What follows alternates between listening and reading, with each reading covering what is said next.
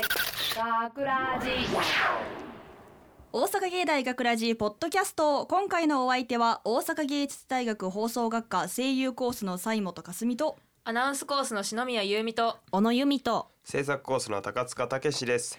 よろしくお願いします。今回のオペ担当は平松くんととちのくんです。よろしく。頑張ってください。頑張れ。さてこの放送11月3日？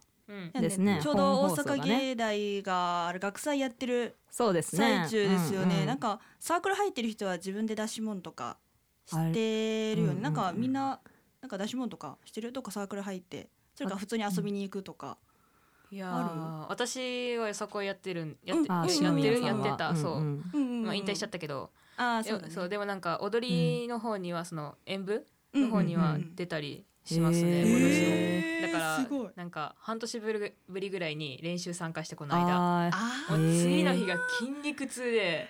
あなるね。笑えないしうん。動けないしうん年取ったなって。めっちゃ思いましたえでもね、こん今回盛り上がるというねなんか去年も行ったけどね今回、うん。今回行く？遊びに誰か。私は普通にサークルがあああるのでーそうだね。みんなサークルとかで行くよね。私も行けたら行きたいです、うん。さて今回のポッドキャストでは11月3日にオンエアされた本放送の内容を聞いていただくことができます。はい。そちらはこのポッドキャストの最後に聞いていただけるのですが今回本放送でオンエアされたショートストーリー闇鍋の脚本を担当した小野さん。はい。今回はどんな内容だったでしょうか、えーまあタイトルの通りですね。うん、あ闇鍋のお話なんですがうん怖皆さん闇鍋したことあります？ある？私ない、えー私もある？ある？本当ですか？本当に。えしかも去年とかやった。去え年ーに友達ん家でうんなんかやったんだけど、うん。いや本当になんかみんなでもなんか今回のねストーリーはうんうん。ちょっと隠れなんかいろいろあったじゃないですか、まあまあ闇鍋と言いつつもみたいな。そう家族でね闇鍋をするお話なんだですがね。けど私はその友達やった時はうん本当にみんなが自由に持ち寄って、あー。えすごかったよ。え聞く？えなな何が何が何3回戦ぐらいやったんだけど、うん。三回戦。そう。結構な量じゃないですか。なんかそう。でなんかうんうん。友達が魚のアラ入れたり。あおー。ー。である子はそのスーパーで買った丼物を丼？物なんか鶏丼？鶏天丼みたいなやつをそのまま？そのままご飯ごとパンって入れたえりご飯ごとや入れるのはやあとばい、ね三色団子も入ってた。味味や 三色団子はマジで失敗したと思った。なんかみんながうんわーっつってた。ばくないえだんお団子溶けちゃいません？だよね。甘いのが大根と一緒に入ると溶けちゃいますね。あー。そうなんだ。えそういうのがあるらしい。学んだ。えでもあれなうん。固形のままやった？んあそうそう三色団子の。食べる食べないよね。でもあれだよね。えでもなんかこうお玉ですくってうんうん。なんか暗闇の中で適当にすくって入れてたからそうだから結果電気つけてやっと自分のもの何中に入ってるものがわかるみたいな。あーえー。本当に闇鍋だった。怖ーすごいもう食べた瞬間甘いの広がるし。そうなんかもう魚のあらは鱗ついてるし。ね出しとるもの。美味しいものは美味しいですけどね。入れたらね皆さんぜひやる機会があれば 闇鍋やってみてください。はいということでそんな小野さん脚本11月3日放送のショートストーリー「闇鍋」はこのポッドキャストの最後に聞いていただけます。全然闇お鍋楽しみ闇に。鍋の紹介できてた。できてないね闇鍋の話しちゃったごめんまあ聞いてからのお楽しみはいということででは今週の企画へと参りましょう。はい。今回の放送が食に関するお話だったのだったので、うん。このポッドキャストでも食に関する企画をしてみました、はい。題して、ご飯のお供プレゼン選手権。イエイ。どんな企画かと言いますと、うん。学ラジ A 班メンバーは全員が白米好き。そして美味しいご飯のお供で白米をさらに美味しく食べたい。いつだってそう願っていますさて、そんな中自分の地元のご飯のお供こそ本当に美味しいご飯のお供に違いないとそう豪語するメンバーが多数いました。うんでしたら いたんだよね。いたんだね、ならばどの地域のご飯のお供が一番美味しいか決めようじゃないかと放送学科らしいやり方で、ほはい、なるほど。はい。ということでそれぞれが事前に録音した1分間の自分がおすすめするご飯のお供への愛がこもったプレゼン音声を今から皆さんに聞いていただきたいと思います、うん。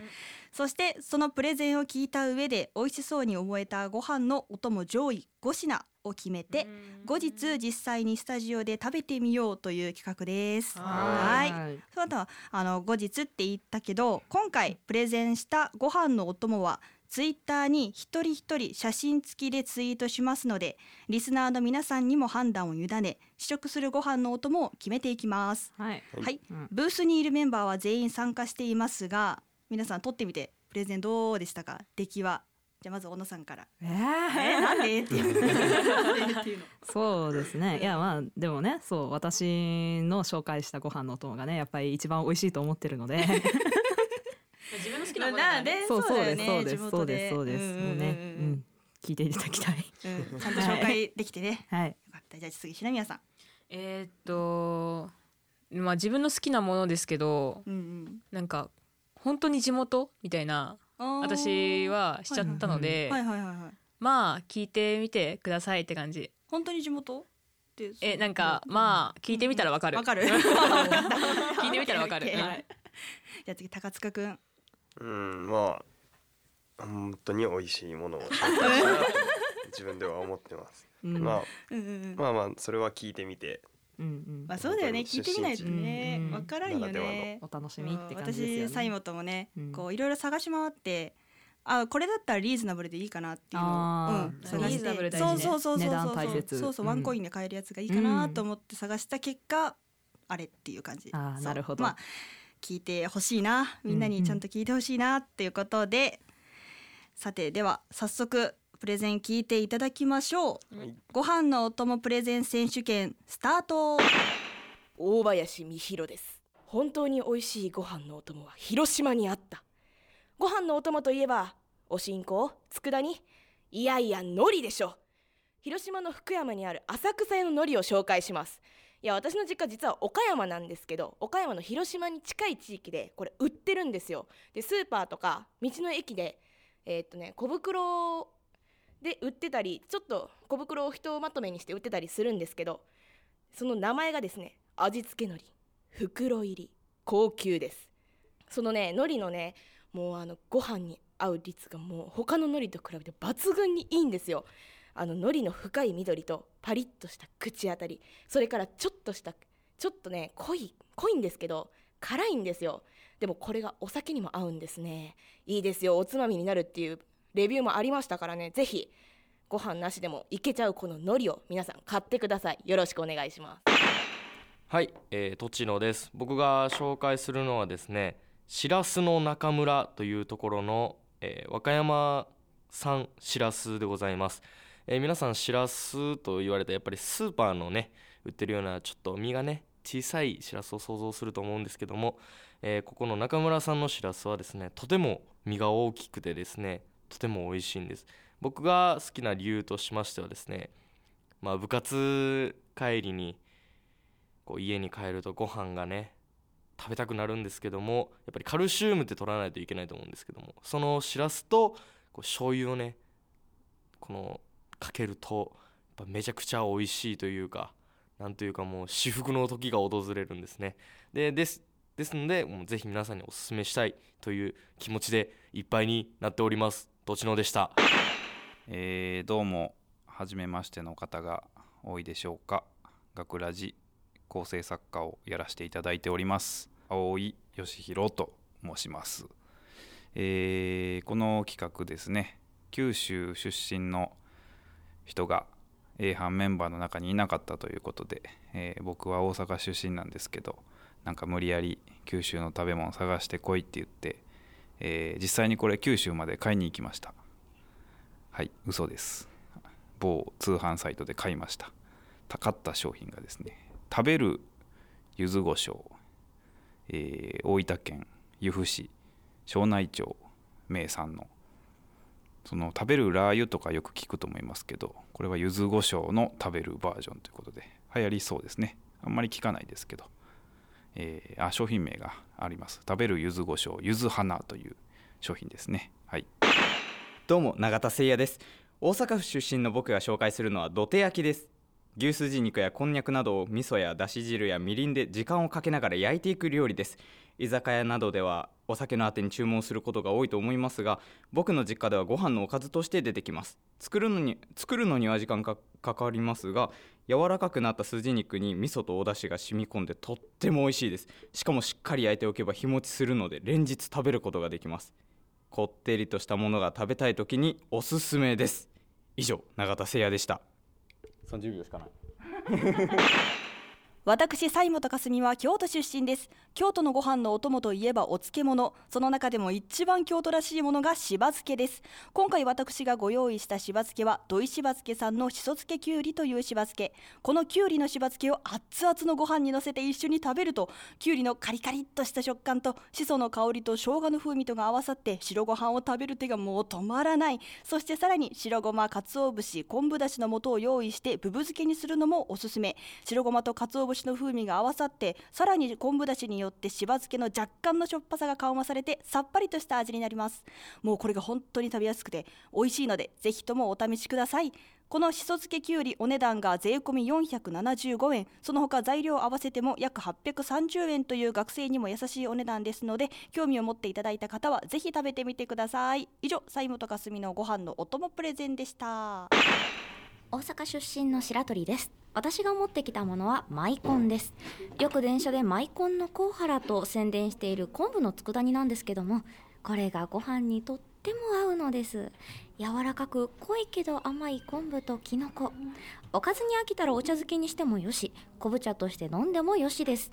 お値段は700円くらいからで簡単なラッピングや箱入りの高価なものまであるので大阪土産にもおすすめです。測れてない。測れてる？早い。28秒。28秒。めっちゃ短い。めっちゃ短い。もっといい。アナウンスコースの小野です。私は香川県出身なので香川県のご飯のお供を紹介します。えー私が紹介するのはですね、えー醤油豆です。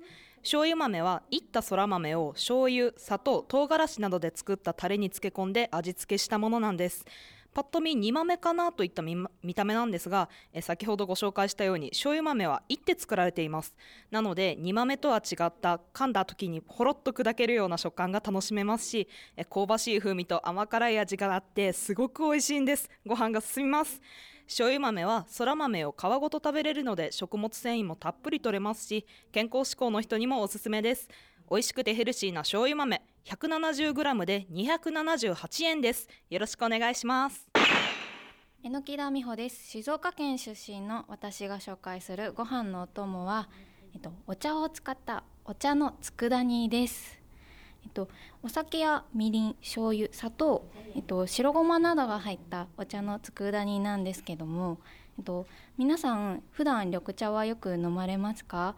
その緑茶の出がらしで作ることができます、えっと、先ほど言った醤油やみりん砂糖酒などで煮込んで、えっと、白ごまを最後に振ってでご飯の上にのせるとすっごく美味しいんです。お茶の甘みと苦みあとはお茶本来の香りが感じられるのでとてもご飯によく合います。お茶漬けなんかにするとすごく美味しいです。高橋茜です。兵庫県出身です。私がご飯のお供に紹介するのは兵庫の郷土料理イカナゴの釘煮です。イカナゴとはスズキ目イカナゴ科の魚です。白魚みたいな形のものです。その幼魚を醤油ザラメ生姜などと一緒にえ？生姜などん？じゃあもう一回生姜などと一緒に炊いて佃煮にしたものです。炊き上がったイカナゴは折れた釘のように見えるため釘煮と言われています。2月の終わりから3月にかけて漁が解禁になるとみんな一斉に炊き出すので近所の家から甘辛い匂いが漂ってきます。各家庭によって作り方も入れる調味料も微妙に変わるため各々の家庭の味があります。食感は少し硬いのですが噛めば噛むほど旨味が口の中に広がります。甘辛さの中に生姜の風味が広がって何とも言えない美味しさです。私の家では照りを出すために水飴も入れて炊くので出汁の味が飴みたい。はい平松です。平松裕太です。僕は愛知県出身なので愛知県の名物を一つ紹介させてもらいたいなと思います、えー何かと言いますと、えー土手に大阪の人は土手焼きとちょっと勘違い、まあ、似てるので、ね、混合されがちなのかなと思いますけど土手煮と土手焼き全く別物でございます。えー土手焼きっていうのは、えー八丁味噌岡崎の味噌八丁味噌を使って、えー牛もつ牛もつ牛すじと豚もつあとはこんにゃくとかですね。一緒に一食単に煮込んでまあ味の濃いものなんでご飯にもあとお酒にも合いますね。これめちゃくちゃ美味しいです。北海道出身今野智美です。えっと私が今日紹介するのはえっと秋鮭ラウス昆布ふりかけっていうものです。えっとこのふりかけはえっと秋鮭っていうあの秋に来る鮭のえっと鮭とえっとラウス昆布っていうすごい高級なブランドなんですけれども、その昆布が使われているソフトタイプのふりかけになってます。で、えっと、このふりかけがすごいあの甘じょっぱい醤油の味付けがされてるので普通に上にかけて食べても美味しいんですけれども、えっと、混ぜて食べてもいいですしあとあのお茶漬けみたいにして食べてもすごい美味しいなって私は思いました、えっと、こちらのふりかけなんと 30g 入りでお値段が206円というすごい安いお値段で、まあ、ちょっとかけるだけでもすごい味がしっかりしてるので長く食べていただけるかなと思います。終わりです。高山遥です。私は大阪府出身です。私が紹介するご飯のお供は大阪千林にあるのり屋というのり屋さんです。とこののり屋さんは唐辛子味と梅かつお味の2種類しか置いてなくて他の商品は一切ないです。平日でも行列が50人ぐらいできてもうなかなか手に入らない人気のお店で梅かつおに関しては予約しないと結構手に入らなくて私も唐辛子しか食べたことないです。もうご飯にめちゃくちゃ合う塩加減で味もめちゃくちゃ濃いのでお酒のおつまみとかに食べる方もいらっしゃいます。ぜひ食べてみてください。えこんな感じでいいんですか？全然わかんないんです。えー高塚武史です、えー出身は静岡県です。えーっと僕がおすすめする、えーご飯に合うおかえーっと何でしたっけ？忘れた、えーご飯に合う静岡県のものはえーっと黒はんぺんです。多分普通のはんぺんって思い出すあの聞いて思うのが白いはんぺんだと思うんですけど静岡は黒色で、まあ、もちろん生で醤油やマヨネーズをつけて食べるのも美味しいんですけどご飯に合うっていうのは、えー、とその黒はんぺんを、えー、とフライにして、えーソースをかけてご飯の上に乗っけて食べるのがすごく美味しいです、えー多分あんまり黒はんぺんって知ってる人がいないと思うのでぜひ、えー食べてもらいたいと思いますはい、えっと篠宮優美です。愛知県出身です。えっと私が今回紹介するのは、えっと長野県のえっとでよく買う野沢菜です。長野県の野沢菜の漬物なんですけど、その味がしっかりついてて、でお父さんがすごいお酒のつまみとして食べてて、それから私も食べるようになりました。でご飯のあの白米にあの葉っぱの部分を巻いて食べるのがすごい好きでちょっとなんか贅沢した気分になります。うーん。まあいろんなところで多分売ってると思うんですけどその親戚っていうかおそのお父さんの知り合いがその経営してる経営っていうかその住んでる地域の野沢菜が好きです。えっと 詳細。さてご飯のお供プレゼン選手権の様子を聞いていただきました。さてここでおさらいです、えー、まず大林さん 海苔。はい海苔。とちのくんしらす。しらす。葵さん食べる柚子胡椒、うん。永田くん土手焼き、うん。私西本しば漬け、うん。白鳥さん昆布の佃煮、はい。小野さん醤油豆、はい。榎木田さんお茶の佃煮、うんえー高橋さんイカナゴの釘煮、平松くん土手煮でえっと今野さん秋鮭ラウス昆布ふりかけ、うん。でえーっとなんだっけ、えー高山さんはい。がのり屋、ん。で高塚くんが黒はんぺん、うん。篠宮さんが野沢菜はい。でしたね、はい。さあ長々と聞いていただきましたが。皆さんどうでしたか、聞いた。なんか気になるなってやつありました？そうですね。なんかねもう最後。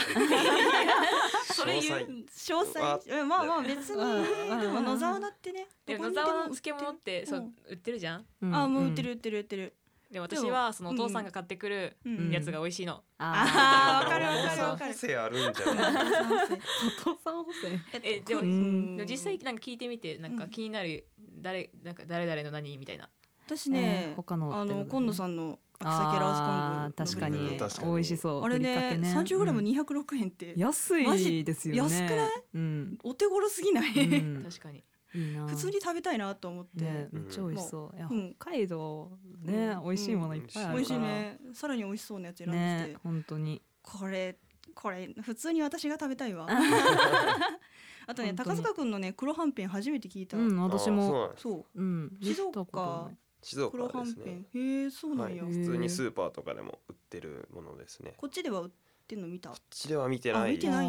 静岡にしかないのかな？そうかなですね。おでんの中にもその黒はんぺんってのが入ってて美味しいです。普通のはんぺんも一応売ってるのは売ってる。一応売ってるには売ってる。あーそうなんや。うちで白はめったに食べない逆に白ないんだね、うんうんこっちはんぺん普通に白。白だよね、うん 香川でも白。そう。あと私、もうちょっと気になったのが、あの葵さんの無理やり九州選ばれされたっていうその 大分の？大分の食べる柚子胡椒、うんう食べる買いに行ったのっていうのを若干信じましたからね。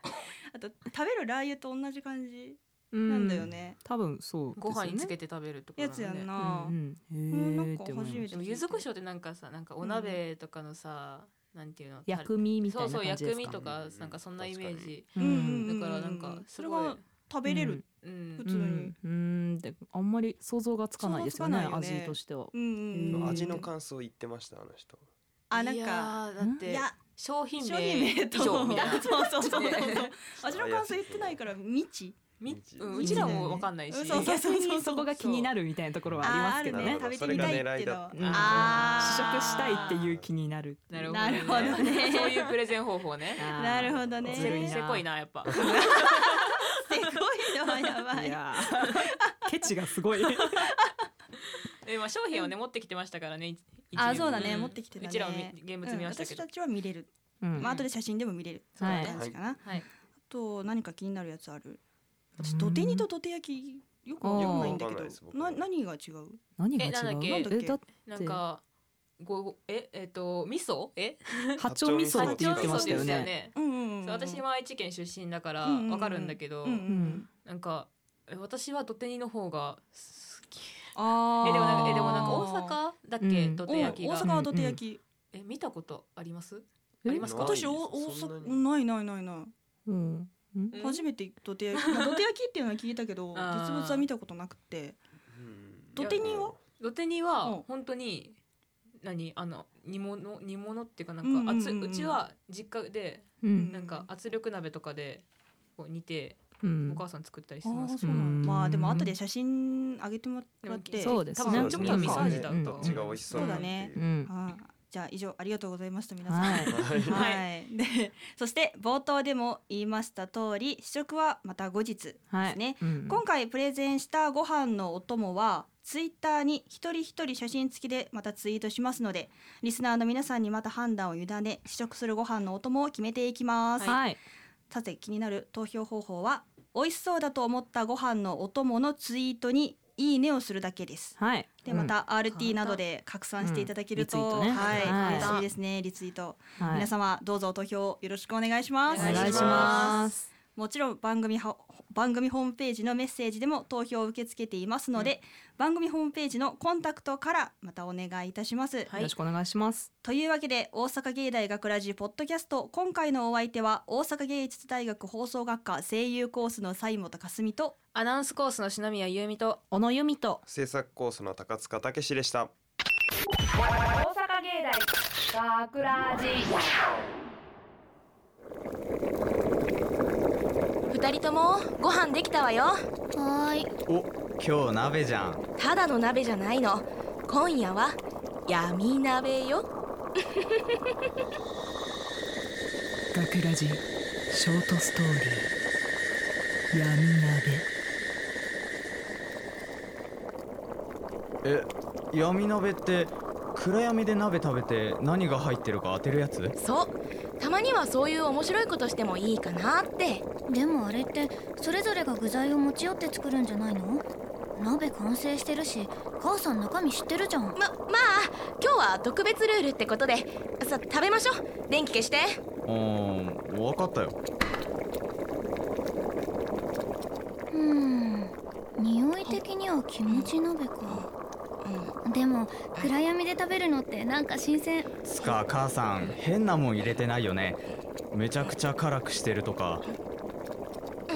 うん。大丈夫よ。ちゃんと食べられるものしか入れてないから。はうん、うん、お肉おいしい。本当かよ。いただきます。うん。うん。うん。豚肉だ私も普通に餃子。でしょ？他には何が入ってるのかしらね。